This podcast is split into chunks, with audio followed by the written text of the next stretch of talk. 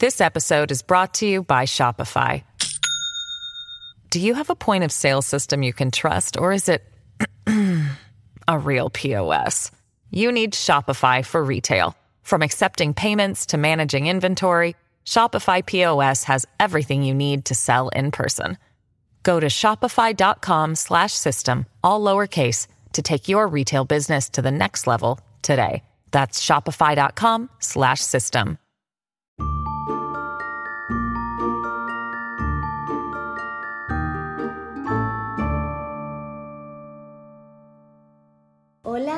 aquí estamos otro día más en Sofá, Manta y Crimen. Una semana más. Increíble que hayamos grabado dos semanas seguidas. Y cumpliendo lo prometido. no. Un puntito en la boca, ¿eh? Muy bien, ¿eh? O sea, me siento orgullosa. Nah, sí, yo también, la verdad. Y traemos casos súper interesantes. El mío, por ejemplo. Ya, ya. No, pues, El tuyo no lo sé. El mío, a ver, interesante. Lo que pasa es que, pff, es que voy a tener que poner el capítulo en, en contenido explícito porque vais a flipar. Uf, miedo me da. Sí, la verdad. Vamos a sufrir. Sí, vais a sufrir. Yo sufrí leyéndolo, la verdad. Vale, vale. Personalmente. No sé si quiero. Bueno. Lo que quiero decir es que nos tenéis que seguir en el Instagram, arroba y Crimen, y comentarnos, por favor. O sea, más comentarios. Queremos un feedback. Sí, sí, sí, sí, que está habiendo poco feedback. También es verdad que hay pocos oyentes. No, no digas eso. Entonces, que tampoco se pueden tener muchos comentarios. pero Oyentes de calidad. No, no. Chapó, ¿eh? Por nuestros oyentes. Ay, sí. Pero, claro, no son 200.000. No, pero bueno, no los Estamos necesitamos tampoco. No, no. Vale, eh, entonces, bueno, mm, podemos empezar ya realmente, ¿no? Con Vale. el episodio. Yo voy a hablar del niño de Somosierra. Mm, Vale. Vale. No voy a decir lo que pasa, no lo conoces. No, no, Genial, pero es que bueno, es el point de este podcast. Pero es No bastante conocido, ¿eh? No, no, en mi caso también es muy conocido, pero sé que tú no lo conoces. Vale. Eh, este niño se o sea, llamaba, empiezas tú, por lo que veo. se llamaba Juan Pedro Martínez. Gómez. Hmm, Se llamaba Juan Pedro Martínez Gómez. vale. Y ocurrió en 1986. Eh, el mío también, o sea, el mío en el 88. Anda, Es casualidad. sí. Bueno, este niño tenía 10 años. Hmm. Era un niño que era muy, muy buen estudiante, había sacado muy buenas notas. Además, el caso fue en junio, a finales de junio. Entonces, acaba de terminar el colegio, había tenido muy buenos resultados académicos y los padres estaban súper contentos. Hmm. Era un niño como muy familiar y le encantaba viajar con su padre, porque su padre era camionero. Entonces, pues le gustaba mucho cuando tenía que hacer algún viaje el padre acompañarle. Ya, es que en realidad qué divertido. Sí, sí, y además de aquellas, en aquel año, pues como que era más típico, pues eso, hacerte viajes en el camión o de Ya. forma como un poco más low cost. Ya. No viajar, pues cogerte. No, es que claro, no podías coger un avión por 10 euros como hoy en día. Ya, entiendo. Bueno, el caso es que este niño, como para premiarlo por los buenos resultados que había tenido, decidieron hacer un viaje. Ellos vivían en Murcia. Un E iban a saludo viajar. para la gente de Murcia. Pobre gente de Murcia. El caso, ellos iban a viajar hasta Bilbao. Hmm. Y claro, ese viaje son como ocho horas. ¿Desde dónde? Ah, desde Murcia. claro. Desde Murcia a Bilbao, o sea, se iban a recorrer todo el país. Sí, no, y además eh, pasas de, de calor a Mordor, de repente. Claro. Y a ver, el niño tenía muchas ganas de hacer ese viaje, se lo había pedido mucho a sus padres y sus padres, pues mira, aceptaron. Pero sus padres en un principio como que estaban un poco reacios a hacer este viaje porque el padre... Estaba a tomar por el culo. Eh, Primero que estaba muy, muy lejos. Y segundo, que el padre tenía un camión cisterna y transportaba ácido. Hmm. Entonces, eh, eran 23 Ya te quiero ver venir. litros. ¿Qué? ¿Cuántos? 23.000 litros. De ácido. ¿De ¿Qué, ácido? ¿Qué ácido? ¿Se puede saber? Sí, sí que lo sé. Ácido sulfúrico, Pues, sí, no. que era lo que estaba mirando. Transportaban ácido sulfúrico el camión cisterna. Entonces, claro, Pero iban a Bilbao, una Sí. de las ciudades más guays de España, te diré. claro. A ver, el padre O tenía sea, que yo voy hacer- de cabeza. tenía que hacer el viaje, entonces dijo, bueno, pues venga, vamos a aceptar. Entonces Carmen y Andrés, que son los padres de Juan Pedro, le dijeron que sí, que podían hacer el viaje y Sí. A pesar de los 23.000 litros de ácido sulfúrico. Sí, era peligroso, pero a ver, Sí. el padre también está trabajando de camionero y transporta Sí, ver, ese y ácido es siempre. y entiendo que no es muy común pues que un camión con 23.000 litros de ácido sulfúrico Claro, o de sea, repente explote o, o pierda litros por el- el- la cabina del camión, lo que sea, en plan, como que no me quiere sonar de verlo en ningún sitio de repente. Entonces sí, yo, yo, se lo- yo voy. Además, es, vuelvo a decir, es Bilbao, claro, y a ver, que es muy guay. se lo habían prometido, el padre tenía que hacerlo, pues le acompañaron en ese viaje. Hmm. Y entonces, bueno, pues se dispusieron a ello. Es decir, que en todo este contexto, los padres tenían muchas deudas. O sea, se habían metido en problemas y, y se habían endeudado. Vale. Entonces, claro, mm, ese era uno de los factores que también les causaba esa reticencia a no querer hacer el viaje, porque no estaban como de humor, estaban pensando en sus problemas y no les apetecía. Pero ya, como, estaban con sus movidas. claro, tenían suficiente como para Como, ponerse... como para que su hijo se quemara con ácido sulfúrico. Claro, exactamente. Pero bueno, no vayamos a Adelantar acontecimientos. Claro. Entonces, ¿qué pasa? Se disponen a hacer este viaje. Bueno, pues el camión llega a tener una velocidad de 140 kilómetros. Que eso es una locura por hora. Es una locura porque es un camión. Vale, sí, un coche puede no parecerte tanto porque aceleras y a lo mejor no hagáis eso. Pero en un camión cisterna, 140 no, kilómetros, sí. es una locura. Va, pero yo tengo ido por la autovía adelantando camiones y a ver, a 140 no van, pero a 110... Un camión cisterna. Ya, pero de 110 a 140 Sí, a ver, es, verdad. mucho. Pero bueno, daba, ¿alcanzaba esa velocidad o iba el padre conduciendo a esa velocidad? Iba el padre conduciendo Ah, a vale, esa vale, velocidad. vale, entiendo. Era un poco extraño. Pensé que era como que el camión llegaba a esa velocidad, simplemente, en plan, que, pues, que podía alcanzar esa cifra de No, velocidad. no, no. Iban conduciendo a esa velocidad, lo cual era un poco extraño. Ya. Vale. Bueno, extraño no, eras eh, pues eh, loco, un loco del coño. ¿Qué Un poco loco, claro. En plan, es Sí, un ¿qué poco haces? raro. Ibas con tu hijo, además, que joder. Sí, vale. Pues, ¿qué pasa? ¿Qué crees que sucede? Eh, entiendo que, pum, Sí, exactamente. Chocan. Chocan y con ello chocan otros cuatro. Coches. Sí, camiones más. ¿camiones o coches? Camiones. Porque además adelantó a un camión. Ya, camión con Bueno, camión. Iba haciendo cosas súper extrañas durante el viaje, cosas que luego se supo más tarde. Irresponsables. Sí, pero, pero veremos por qué. Ah. Bueno, el caso es que accidente. Violencia vicaria. No te adelantes. Vale, vale, vale. Vale, el caso, que accidente. ¿Y qué pasa? Los dos padres, Carmen y Andrés, fallecen en el acto. Sus cuerpos estaban en perfecto estado. Hmm. O sea, se no, tuvieron contacto con el ácido sulfúrico. No. Vale. Se, obviamente se desparramó el ácido, Sí, bueno. se doy- cayó en la carretera, se llegó hasta el río. No, claro. Una locura. O sea, fue un problema en realidad. Hombre. Pero murieron los dos, claro. En este contexto dicen, bueno, vale, los padres han muerto, pero ¿dónde está el niño? ¿Dónde está el niño? ¿Qué ha pasado con él? No lo encuentran. Normal. Disuelto. No. Oh. Eso es lo que pensó la gente. Vale, pues a lo mejor el niño, al ser con ácido sulfúrico, Se disolvió. se disolvió. Ya. Realmente, pues hicieron varias pruebas y era realmente imposible que el cuerpo se deshiciese del, Del todo, ya. Es que el hueso, por ejemplo. Y como las gomas, por ejemplo, Ya. de los zapatos, Ya, es que sí. no se van a disolver. Entonces, No. Y eso- algún eso- resto quedaría. ¿Eso en dónde lo hemos aprendido? En Breaking Bad. El poliuretano no se disuelve con los ácidos hídricos en general. Es verdad. Vale, gracias Breaking Bad, por tanto.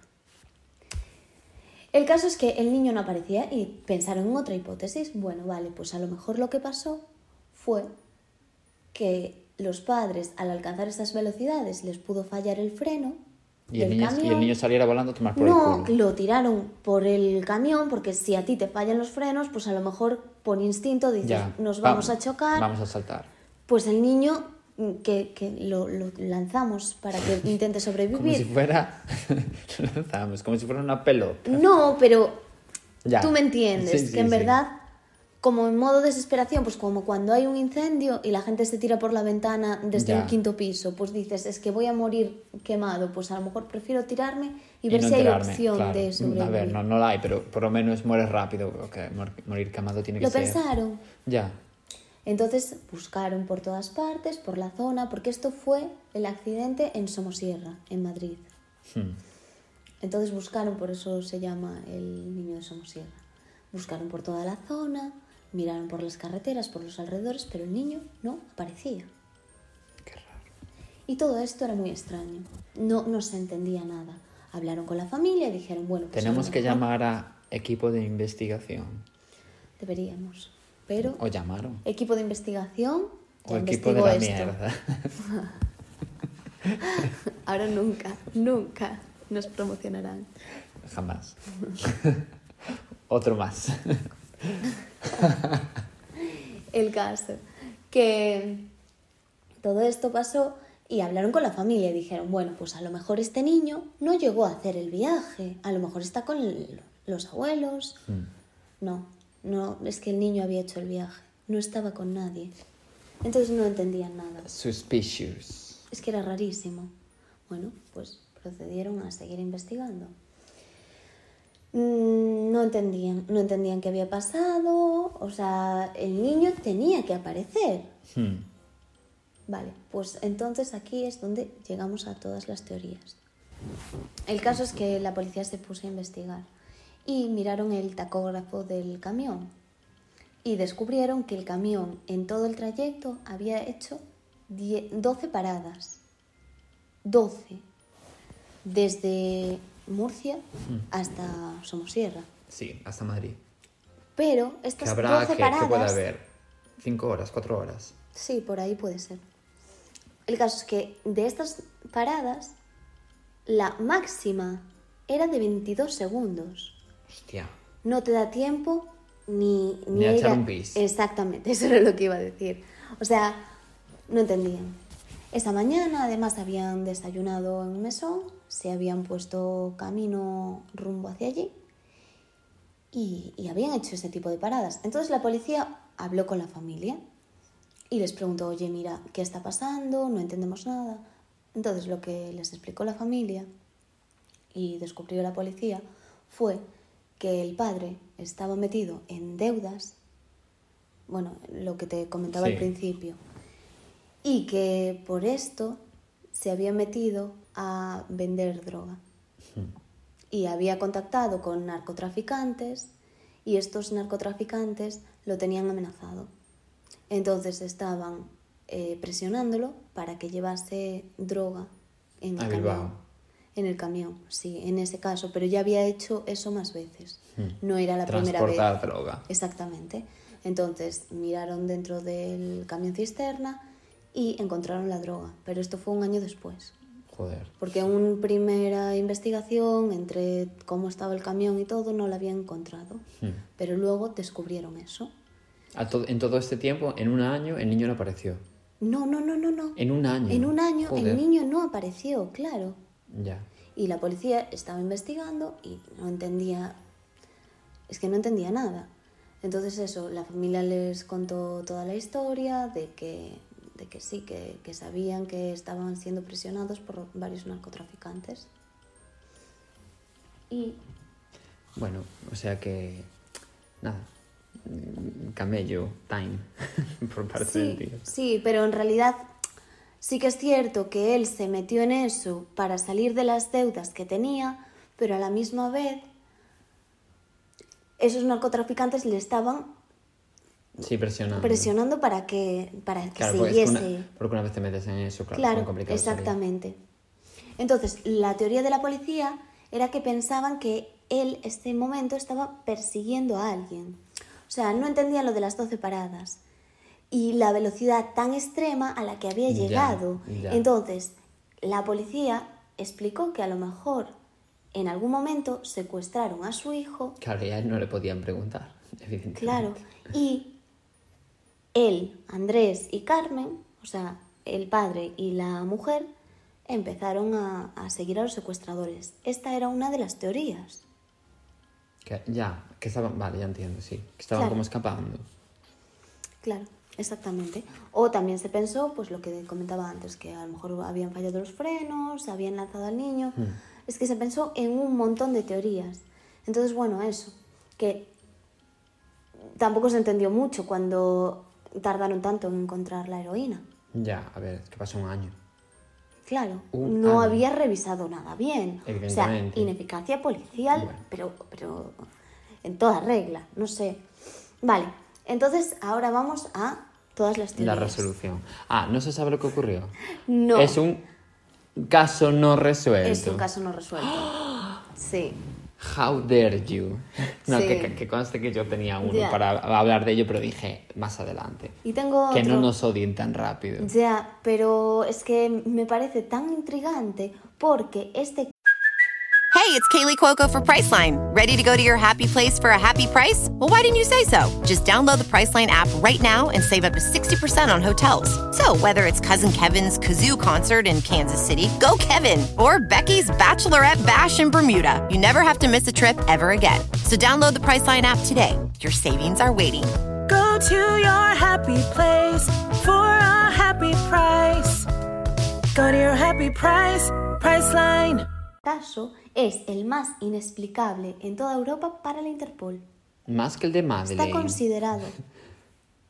Sí. No esto no se entiende. Y Más que el de Madeleine. pues no sé. Vale, una de las teorías es que hubo varias personas que estuvieron llamando a la policía. Hmm. Y nada, les comentaban pues eso, que... O sea, a día de hoy el chico no se sabe dónde está. No.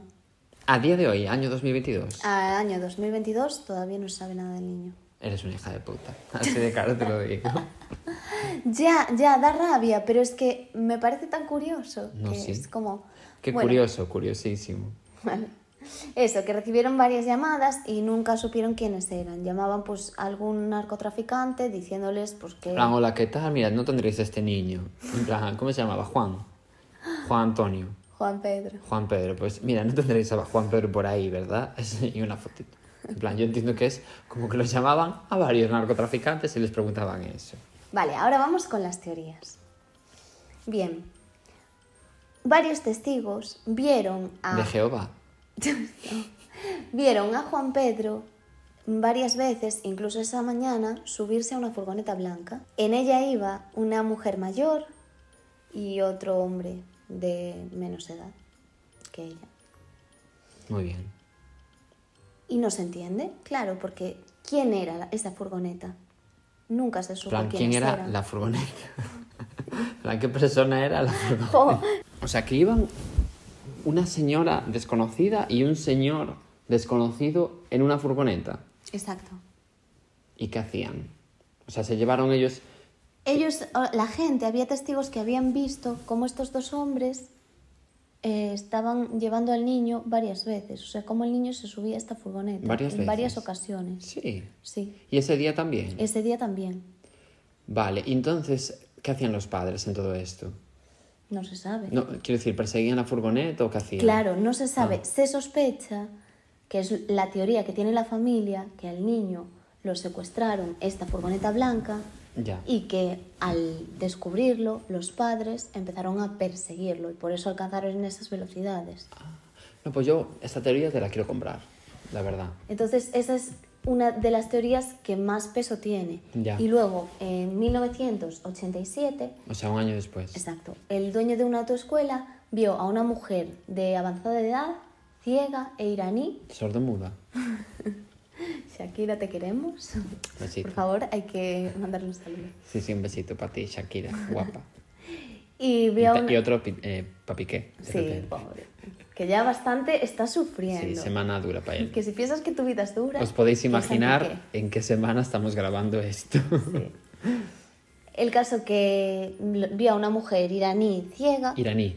Iraní, no sé por qué pensaba Bueno, o o sea, sabía que era iraní. O sea, del país de Irán. Sí. Plan, lo- la vio y dijo, esta chica es de Irán. Le lució Me, Teherán. me quiere parecer. Claro, entiendo. No, persa. No, no, no, era iraní. Y no te dijo su pueblo, pues ¿por qué no Pues le porque no, claro. Y la vio con un niño con acento andaluz de unos 10 años y decía que era exactamente igual al niño de Somosierra, o sea, Juan Pedro. Mm, vale, ¿y, y hay- iba, la, iba la mujer sola o iba con un señor? No, iba con un niño solo. O sea, bueno, entonces yo qué sé, es un poco raro, ¿no? Ya, pero es que el niño era igual al niño Ya, que pero había quiero desaparecido. decir, ella era ciega. ¿Hasta qué punto puede coger una furgoneta? O sea, Pero a quiero lo mejor decir- no conducía ella. No sabemos quién Pero- era el que conducía la furgoneta. Sabemos que iba una mujer Vale, claro, pero podía ir mayor acompañada. y un hombre. Ya, ya, ya. O sea, porque cabe las... Yo lo estoy diciendo porque cabe la posibilidad de que fueran las dos teorías unidas. Claro, sí que puede ser que esa mujer que vio Fuera la de la furgoneta. el dueño de la autoescuela con el niño fuera la misma que, Que la estaba en la furgoneta. Ya. Exacto. O sea, puede ser que sean la misma mujer, pero nunca se supo porque no consiguieron localizar ni a esa mujer ni a ese niño que iba con ella. Bueno, pues un día más, tú siendo la más perra de la ciudad, eh, Sí. no diciéndonos el, el- la Sí, resolución de este misterio. No, no puedo decir nada. Y eso se sospecha que, que fue un secuestro en toda regla. Además, este niño que vieron con esta mujer lo notaban desorientado, exactamente igual al otro niño. y Entonces, pudieron ser los de la droga. claro, la familia, la teoría que tiene es que los padres, al estar extorsionados con el narcotráfico Hmm. y todo en es- estar en ese mundo, que secuestrasen a su hijo para seguir Extorsionándoles. extorsionándolos y que hiciese esos viajes y que al final pues solo les quedó la situación de secuestrar a su hijo para amenazarles.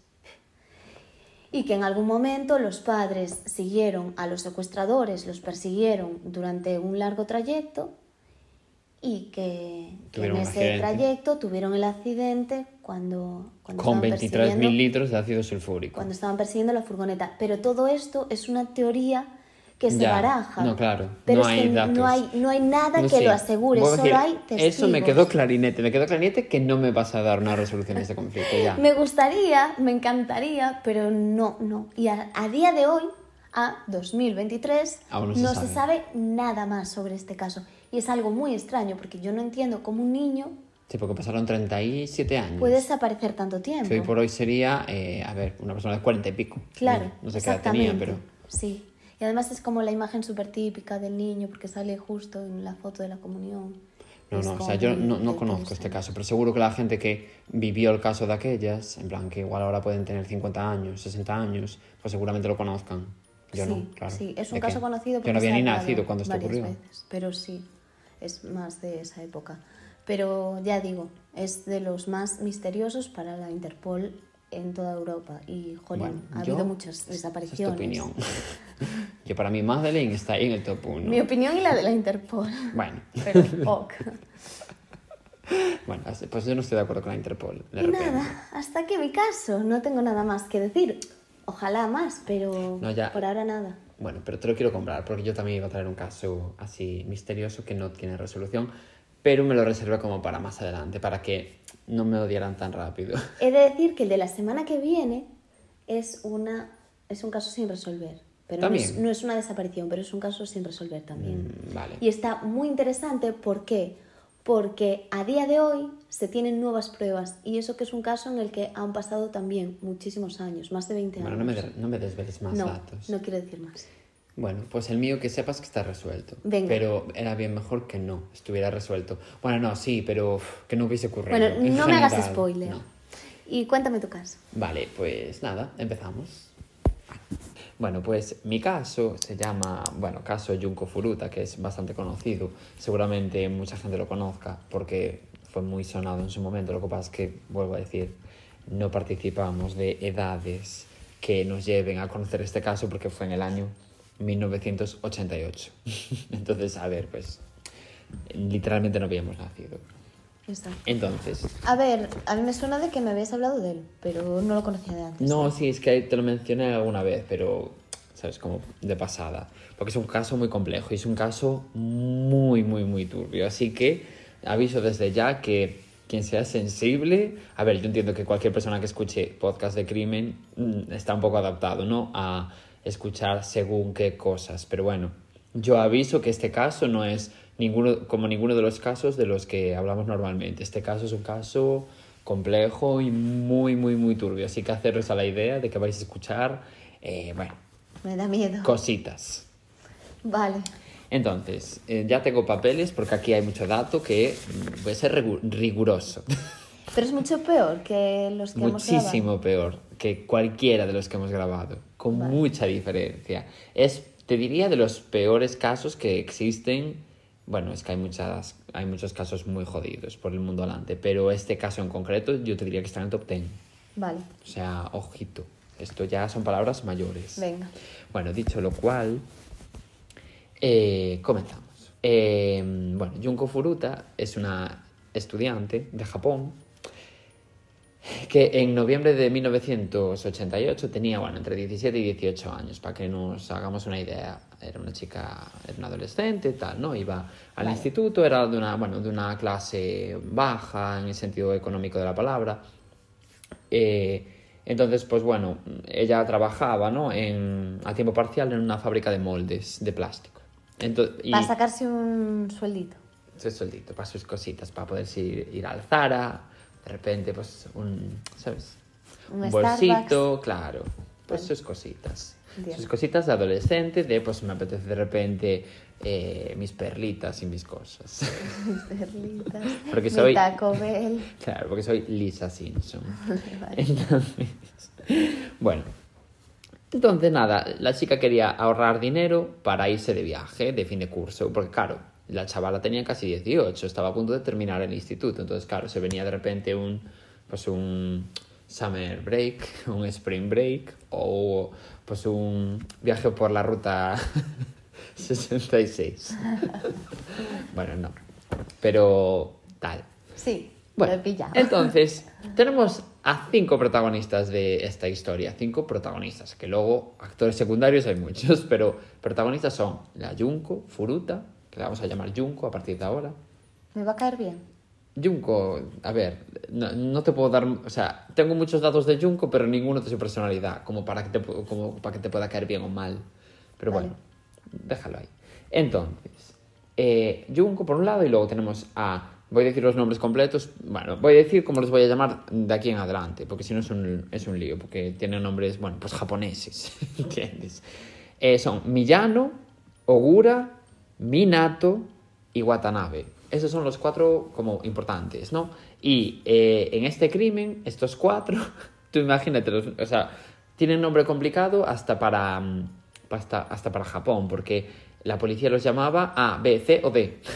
en plan, pues A hizo no sé qué, B hizo no sé cuántos. Vale, Bueno, para pues no así. liarse. Exactamente. La policía un poco simple. Sí, un poquito. Entonces, 25 de noviembre de 1988. Las fechas son importantes porque, bueno, porque hay una sucesión de acontecimientos importantes aquí que calcular después con respecto a los días. Vale. Eh, Millano, yo me lío mucho con... eh, o sea, cuando leí el caso ya me pasó. Millano y Minato los mezclo Ya, todo el ya. rato porque coño se parecen. Bueno, Sí. Millano y su amigo Minato se encontraron a Junko volviendo a casa. eh, Claro, ella venía de trabajar y se la encontraron yendo en bici para casa, no sé qué, ¿no? Entonces, claro, ellos estaban, eh, bueno, pues como su plan era robar y violar gente. En plan, dijeron, Buah, ¿qué hacemos hoy a la tarde? Ya sé, robamos y violamos. No. Claro, en plan, como plan de domingo, ¿sabes lo que te quiero decir? Plan-. Sí. Era, era su plan, ¿eh? Porque quedaron para eso. Claro. Como cuando quedamos tú y yo, yo qué sé, para irnos de compras. No, no, pues ellos quedaron para robar y violar a people. ¿Qué hacemos? Un poquito de V. Exactamente, un poquito de Se V. te hace. Pues te, te apetece. En vez de darle al... Sí, pues fumarte un, Sí, un algo. pues no. Unas tonterías. No. Pues dices, hacemos una V a alguien. Tal, bueno. mal, pues- mal. No, no, evidentemente, bien no. Pero no cabe la posibilidad de un bien. Entonces, pues bueno, eh, se encontraron, ya digo, a Furuta y entonces, eh, bajo las órdenes de Millano, Minato, bueno, como que empujó a la bici de Furuta, no sé qué, no sé cuánto, como para fingir un ataque hacia, hacia ella. Y entonces apareció como Millano, en plan Salvador, rollo, oye tú, vete, no sé qué, no sé cuánto, tal. Salvador Blanco. Sí. Salvador asiático. Exactamente. No, no, bueno, Salvador asiático, claro, en este caso, pero Vale. sí. Sí, sí. Entonces nada, eh, entonces nada. O sea, eh, que hizo el papel de príncipe azul. sí, de, sí. Ven aquí, De te voy a rescatar. Sí, sí. Vale. No, no, así ocurrió. Perfecto. Bueno, hasta ahí todo bien. Sí, sí, hasta ahí todo correcto. Bueno, no, porque era un papel. A ver, pero sí. sí, tal. Estás fingiendo. Entonces, bueno, en Millano, eso, fingió ese papel tal, y hizo como que Minato se pirara, en plan, "Alo, tú, cabrón, no sé qué, no sé cómo, vete de aquí, tal. Entonces Furuta, claro, se sintió súper agradecida y Millano le dijo, "Va, eh, te acompaño hasta casa. Y claro, de camino a casa, Furuta no se dio cuenta que la estaba llevando a un almacén. Entonces la llevó al almacén la, y la empezó a, a amenazar. Porque Millano tenía... Bueno, serio? Sí, la empezó a... Sí, yo creo que a Millano. Déjame leerlo porque ahora ya me lío. Sí, Millano. Eh, y la empezó a amenazar porque Millano tenía, mm, bueno, estaba dentro de la Yakuza, que para quien no lo sepa es como la mafia, pero de, de Japón. Eh, y tenía contactos con la Yakuza y tal, entonces le empezó a amenazar en plan, mira, te voy a matar porque yo no sé qué, no sé qué, no sé cuánto. Entonces la violó allí, en el almacén. Y luego se la llevó a un hotel en donde le hizo otra V, en plan por segunda vez, ¿no? Y entonces ahí apareció Minato, ¿no? Eh, y, y Minato llamó a los otros dos chicos que también eran protagonistas, a Feide, es decir, a Ogura y a Watanabe. Y entre los cuatro le Ay, hicieron Dios. una V mayúscula allí en el hotel durante un ratito.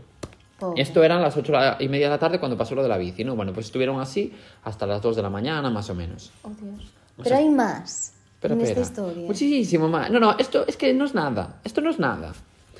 Entonces, Vale. eh, pasó, ya digo, eh, todas esas horas, tal, y a las 3 de la mañana se la llevaron a un parque, ¿no? Eh, todos ya se habían ido. ¿Pero por qué? Hacía como una hora más o menos. Si ya... ¿Cómo que por qué? Eh, ah, o sea, quiero decir, pues porque eran gente que no era bien, ¿entiendes? Ya, ya, pero que pretende... Ya, ya, ya ha pasado. Ya, no bueno, sé. pues, no, espérate, tú agárrate. Vale. Entonces ya digo, el resto se habían ido ya como a las 2 o así, y a las 3 se la, lleva, se la llevó Millano a, a un parque cercano, ¿no? Y avisó otra vez a estos tres, ¿no? Para que volvieran, regresaran a Minato, a Ogura y a Watanabe, Ah, ¿no? no tenía suficiente. Y eh, porque parece ser que Millano había encontrado un papel en la mochila de, de Junko con la dirección de su casa y tal y cual. Entonces, entre los cuatro la amenazaron, rollo, eh, como digas algo, eh, sabemos dónde vives. eh, encima Millano tenía contactos con la Yakuza, tal. Entonces, sabemos dónde viven tus padres, todo el rollo, ¿no?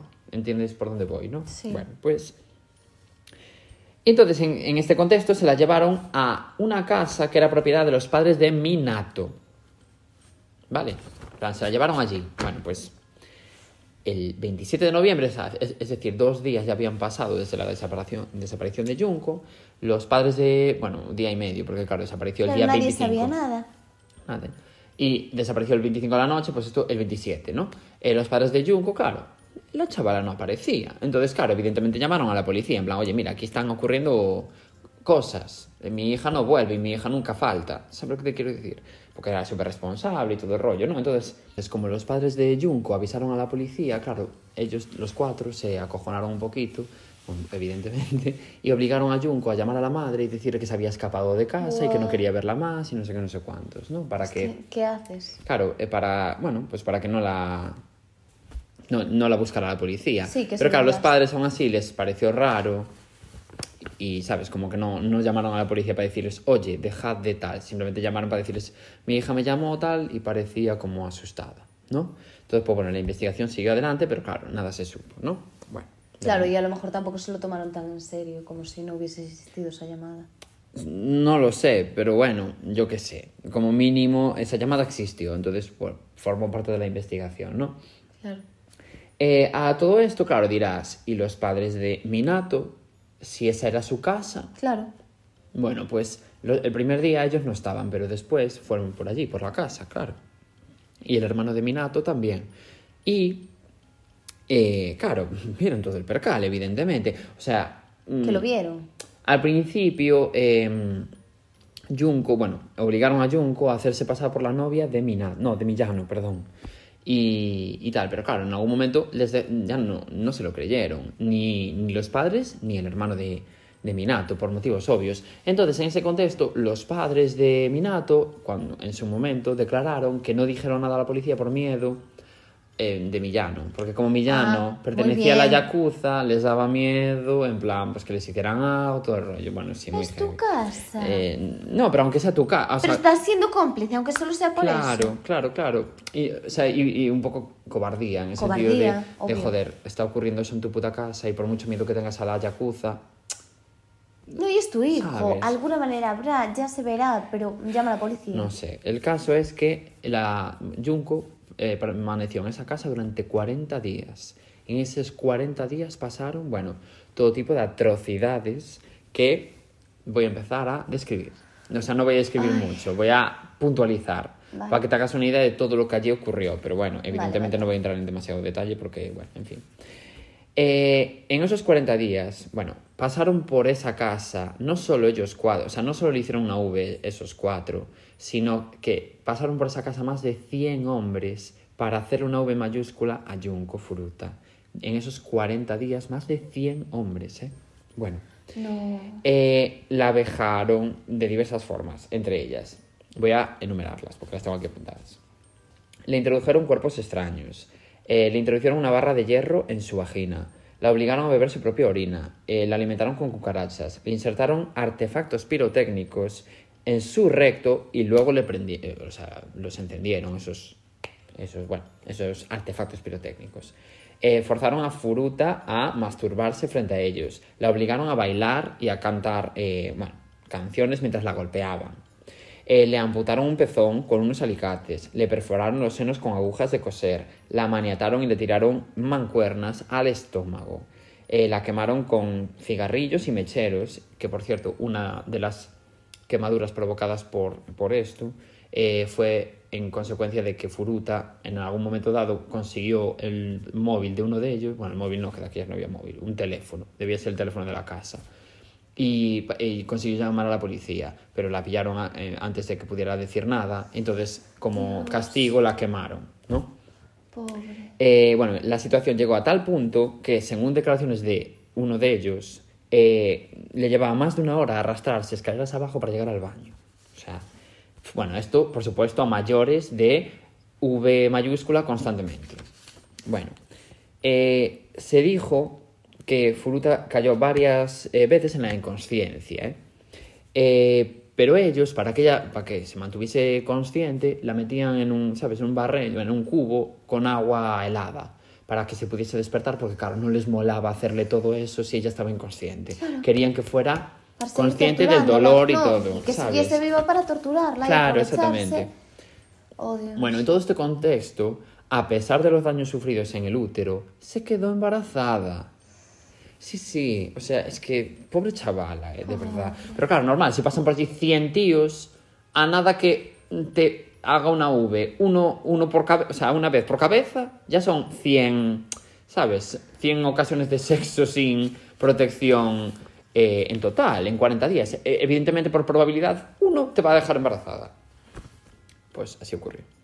Bueno, en todo este contexto, un amigo de ellos, de los agresores, que se llamaba Koichi Ihara, supuestamente, fue intimidado para forzar, o sea, para hacer una V mayúscula a Junko. Pero, bueno, como que no le quería parecer bien, ¿no? Pero bueno, hacerlo lo hizo igual. Alguien normal. No, no, bueno, pero, pero hacerlo hizo ya, igual, ¿eh? ya, pero bueno, pero al de dejar, todo- ya, al dejar la casa de Minato, se fue, bueno, a su casa, evidentemente, y se lo contó a su hermano. Y su hermano luego se lo contó a sus padres, y los padres llamaron a la policía. Entonces la policía apareció por allí por la casa de Minato. Eh, bueno, y, y, claro, en plan, querían entrar a verlo y todo el rollo, ¿no? Y, y el caso es que ellos, en plan, los agresores, le dijeron, ah, no, aquí no hay nadie, no sé qué, no sé cuánto, y entraron a ver la casa, y en la casa no había nadie. Pero claro, podrían estar en los alrededores de la casa. Pues claro, ellos les dijeron, no, pero si queréis podéis ir a dar una vuelta por aquí, por eh, los alrededores de la casa, que nosotros os dejamos. Pero ellos, como les hicieron ese ofrecimiento, no, no registraron los alrededores de la casa. Entonces, claro, fueron muy criticados eh, por parte de la comunidad, ¿sabes? De Japón, y de hecho fueron suspendidos de empleo y sueldo por el hecho de no haber... Claro, Menos mal, hombre. Pues por el hecho de, no- de haberse saltado el protocolo, porque, claro, esto pasó en el decimosexto día. De 40 días que estuvo, de lo malo, si estás Dios. 16 viviendo eso, ella aún tenía heridas y tal, de las que podría recuperarse, ¿sabes lo que te quiero decir? Eh, pasaron 16 días, no 40, es que 40 son muchos días. Es que 16 días. ah, mm, Eh, sí, a ver, que es una tortura igual, sí, evidentemente, sí, pero bueno. pero hay opciones. Bueno, entonces después de esos eh, 16 días lo obligaron a dormir eh, en el balcón en pleno invierno, porque claro, esto era enero, eh, enero de Japón, que es un, enero- es, un invierno frío, ¿eh? Y la encerraron bueno, en un congelador durante horas todos los días para que dejara de gritar por el dolor, bueno, en fin, todo terrorífico. Pero es Eh, Bueno, nada. Es que, es que alucino con que pasase tanta gente y nadie hiciese nada. Es muy fuerte. Solo ese chico y, y ya ves. Ya. Bueno, la brutalidad de los ataques alteró drásticamente la, la apariencia de Furuta. Y no solo eso, sino que, claro, su cara estaba tan hinchada que era difícil de, de distinguirse sus rasgos. Y la, la, su cuerpo estaba tan lisiado que emitía un olor putrefacto. Porque, claro, tenía quemadura, esta- eso tenía que estar infectado, estaba asqueroso. Bueno, pues olía tan mal que los agresores perdieron interés sexual en ella. Entonces, el, en diciembre, hacia finales de diciembre, o mediados, eh, buscaron a otra joven de 19 años y entre los cuatro la secuestraron y le hicieron una V mayúscula a una chica. Pero, Otra diferente. Sí, que también se dirigía a su casa bueno, eh, del trabajo y la amenazaron para que no dijera nada. Quiero decir, en este caso no, le pasó como con Junko, que la metieron en una casa y la tuvieron allí durante días. En plan, le hicieron, la secuestraron durante un día luego se fue para su casa y tal y cual, ¿no? Bueno, eh, el 4 de enero de 1989, o sea, es decir, cuando ya habían pasado 40 días desde que secuestraron a esta pobre chica, eh, eh, bueno, retaron a Junko a jugar al Mahjong, que es, bueno, es un juego de Japón, de cartas. Eh, y después de perder, Millano, como buena masculinidad frágil que tiene, porque perdió él, ¿eh? Perdió contra partida, Junko. Claro.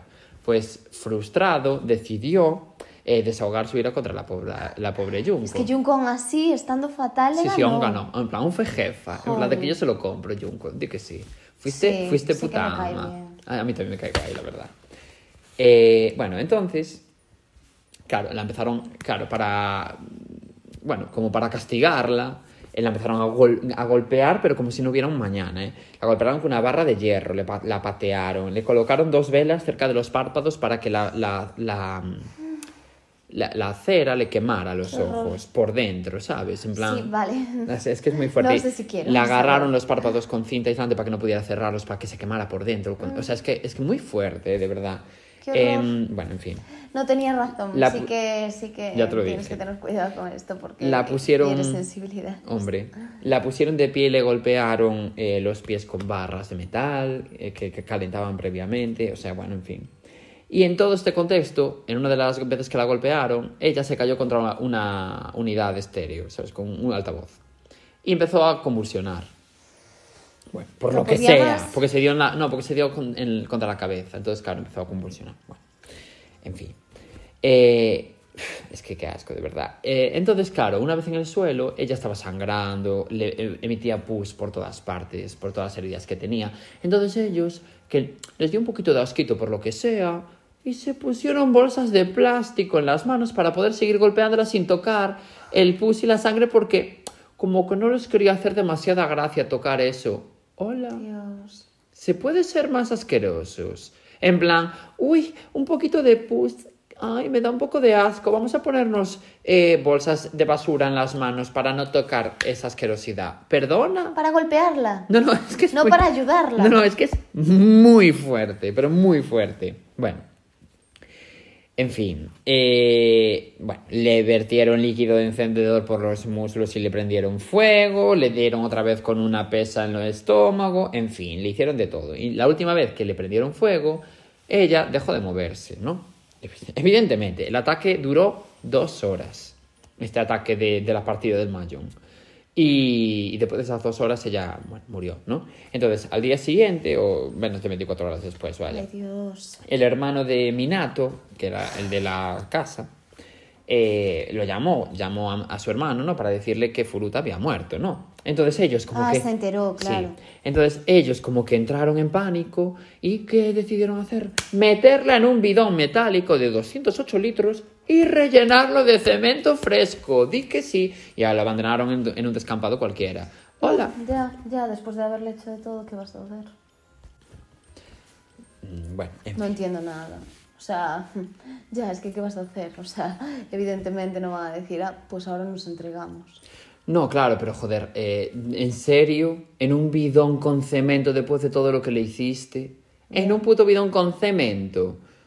Es muy fuerte. Bueno, pues entonces, ahora agárrate que viene también... es que después de tanto, eso no me iba a sorprender. No, no, pero ahora viene como que encima son tontos. atención, entonces, 23 de enero de 1989, eh, la policía arresta a Millano y a Ogura, ¿no? Por la V mayúscula que le hicieron a la chica esta eh, de 19 años que pillaron en diciembre. Ah. ¿Sabes? La- claro, la chica al sí. final mm, fue a la policía, bueno, pues la pilla- lo pillaron ellos dos. Madre mía. Eh, pero bueno, lo- los detuvieron, ta, ta, ta, pero no entraron en prisión, ¿no? Porque, bueno, mm, supongo que estaban aún con juicios o con historias, no lo sé. El caso, el 29 de marzo, o sea, dos meses después, dos agentes de policía fueron a interrogarlos, a ellos dos, ¿no? Eh, ya que se habían encontrado ropa femenina en su casa. Entonces...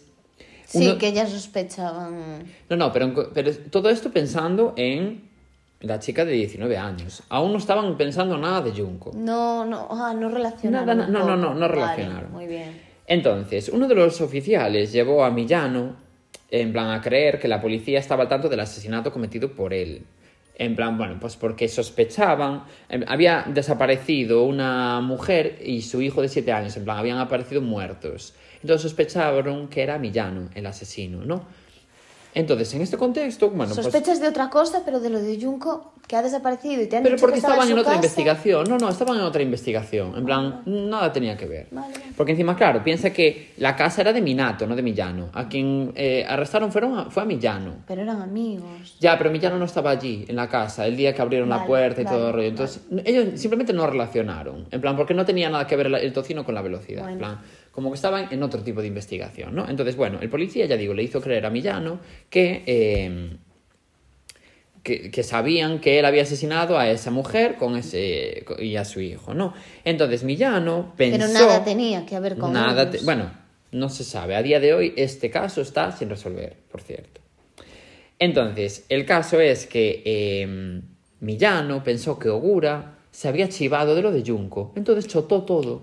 Lo de Junko. Y claro, la policía se quedó perpleja porque en plan, ¿cómo que Junko? En plan, como que no eh, fliparon porque no sabían nada del tema. Entonces, claro, se hicieron como los locos en plan, ah, vale, tal. Y como que se fueron, supongo, yo me lo imagino, en plan, a lo, "Va- vuelvo ahora. Y como que se fue a hablar con los colegas policías fuera, en plan, eh, perdona, ¿qué acaba de ocurrir? Y fue como resolver lo de Junko. Entonces, nada, al día siguiente ya encontraron el bidón, porque claro, Millano dijo dónde estaba el bidón y todo el rollo. Entonces encontraron el bidón, destrozaron el cemento y con las huellas dactilares, que estaban casi borradas pero por el cemento, pero consiguieron eh, identificar a Millano. Y, bueno, y, y hicieron pruebas y había ahí pruebas de ADN de todo Jesucristo. Mitad de Tokio estaba allí metido, de la pobre chavala. Millano, tontito, que En encima fin. tú solo te delatas. Y entonces, bueno, el 1 de abril de 1989, Ogura volvió a ser eh, arrestado por la agresión sexual de la chica esta del de, de 19 años, la de, la de diciembre, Sí, la otra. y luego a mayores por el asesinato de Junko. Y nada, al día siguiente ya los otros dos que faltaban. O sea, bueno, Mi- Millano, que por supuesto, después de confesar, evidentemente también estaba arrestado, y a mayores Watanabe y Minato, y también el hermano de Minato por cómplice.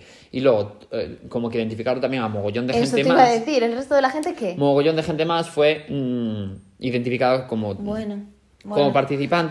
Participantes, Se pero delatarían unos a otros. no, no, en plan, no, la mayoría no entraron en prisión, porque claro, no había, había muestras de ADN, sí. Por ejemplo, la había de, de Ijara, del, del chico este que se lo había contado a su hermano y su hermano Sí. a sus padres su padre a la policía, ¿no? Pero claro, él dijo que estaba en plan intimidado Claro. por ellos. Entonces, bueno, al final la cosa, por unas cosas o por otras, los pri- cinco principales agresores fueron esos cuatro y el hermano de Minato, ¿no?